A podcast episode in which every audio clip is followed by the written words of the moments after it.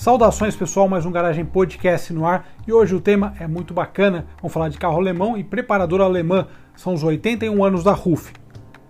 A RUF foi fundada em 1939, por incrível que pareça, você imagina que uma customizadora é tão antiga, mas na Europa existe essa tradição e muitas customizadoras são extremamente antigas, né? Foram fundadas há mais de 60, 70 anos. É engraçado como existia essa cultura de transformar, de modificar e de equipar o carro já naquela época. O Aloha Ruf começou naquela época fazendo modificações de carroceria. Isso é uma coisa que tinha até aqui no Brasil. Vocês lembram aquela matéria que eu fiz, é, que era um 356 modificado, né? É, e o pessoal fazia esse tipo de coisa aqui no Brasil também. Você imagina lá fora, né? Com outra mão de obra, outro material, mais acesso até as coisas. O Aloha Ruf começou modificando carroceria, fazendo alguns projetos especiais e o seu filho já de uma segunda geração aí da família Ruff, é o Aloha Ruff Jr., que tinha uma predileção especial pelos Porsches. E aí que ele começou essa história fantástica que a gente gosta e agradece, claro, por ele ter dado o pontapé inicial eh, e começado eh, a desenvolver eh, especificamente veículos da marca Porsche. Então, ele começou lá em 75 com o Porsche 930 3,3 litros, aumentou a cilindrada. Em 78 ele fez o SCR também, então ele pegava os portes de fábrica, aumentava a cilindrada, fazia modificações de suspensão no escape, ah, melhorava a dirigibilidade, logicamente, dentro do que dá para melhorar no Porsche, né, que é um carro já extremamente bem construído, e foi evoluindo. Né? Uma coisa interessante é que é, vale a pena ressaltar é que nos anos 80 ele deu origem a um carro lendário que inclusive está no Gran Turismo, é, que é o Ruf CTR, o chamado Yellow Bird. Esse carro chegou ao mercado em 87, ele foi baseado também no Porsche Turbo, né? E os números dele são fantásticos. 463 cavalos, 3,4 litros, é um biturbo. Lembrando que a Porsche só botou biturbo é, nos seus carros no 993, ou seja, a RUF inovou nesse ponto também e tinha 56 kg força, força-metro de torque.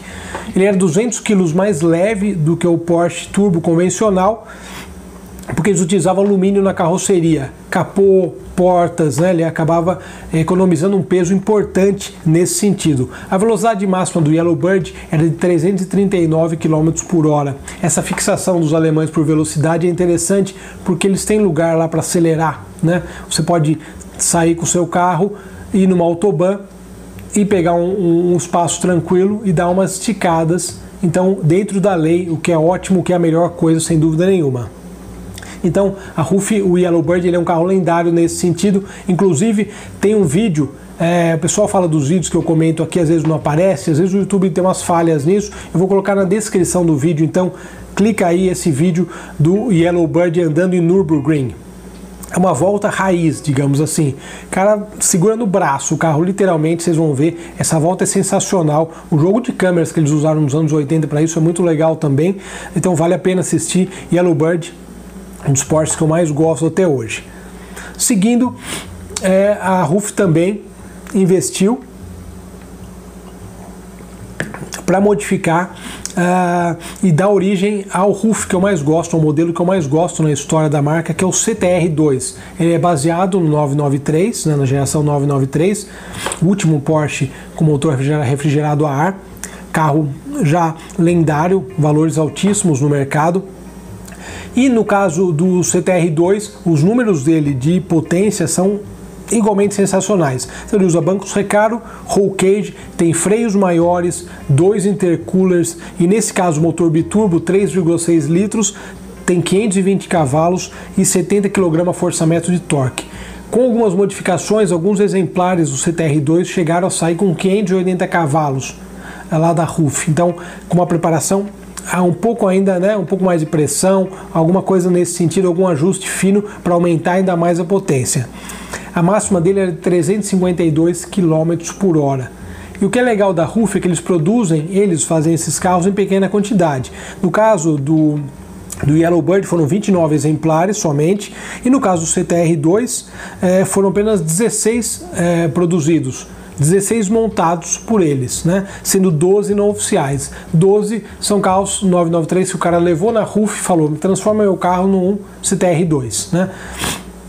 Porque a RUF, além, assim como outras eh, preparadoras alemãs, que eu vou falar mais adiante em outros episódios, eh, ela também tem um certificado de montadora na Alemanha. Então os carros saem com um chassi próprio da RUF. Eles compram um chassi, eles compram esses carros direto na Porsche. O carro então tem um chassi de Porsche, mas tem um chassi da RUF também. Então, por isso que aqui ele fala 16 produzidos. Sim, são 16 produzidos e montados dentro da RUF, dentro da fábrica deles. Esses 12 foram convertidos depois. É bem legal essa, essa seriedade, digamos, que o trabalho é feito. Eu acho fantástico.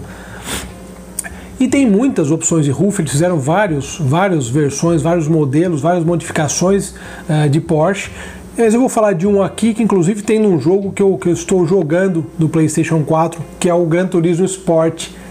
É, meio viciado nesse jogo, estou jogando pra caramba, que é o Ruf CTR3. Né? O CTR3 foi lançado em 2007, ele, ele é baseado no Porsche Cayman. Ele já tem, como a gente sabe, o Cayman e o Boxster, né, hoje 718, o atual 718, eles têm uma configuração que chegou próxima do ideal, porque eles têm o um motor entre eixos. Né? O 911 o motor fica pendurado, entre aspas, atrás, mas ele foi também avançando. Né? Se pega as, as gerações antigas, do 993, o motor era exclusivamente traseiro, e já no 991, vocês lembram uma matéria que a gente gravou, ele é um motor que ele já fica até escondido, porque ele é um motor que já foi é, modificado e levado mais para frente no chassi, justamente para equilibrar peso e potência. Mas o Cayman e o 718, o antigo Boxster, tem um motor em posição central que é ah, o ideal né, para dividir peso e, e, tudo isso. O CTR3 ah, ele tem o chassi de alumínio Kevlar, logicamente novas tecnologias estão sendo usadas e um motor de 3,7 litros biturbo com 691 cavalos e 80 kg força-metro de torque, ou seja, uma patada realmente sendo duas opções de câmbio. É isso que eu achei bacana nesse carro. Ele pode ter um câmbio de seis marchas sequencial, eu acho o câmbio sequencial muito legal. Você pode fazer o ponta-taco só para reduzir, né, rapidamente. Você vê uns, uns onboards desse, é muito legal notar essa característica. Ou então ele usa o PDK, que eu considero o melhor câmbio é, dos carros esportivos. O PDK é um belo câmbio de sete marchas, muito bem acertado, aceita os desaforos com muita segurança também. O último detalhe é que a carroceria do Cayman foi redesenhada e foi inspirada num visual da Porsche da década de 50, que é esse aí, o 550, numa versão fechada. Então uh, é um carro realmente fabuloso, com muitas inspirações no passado e muitas referências perfeitas.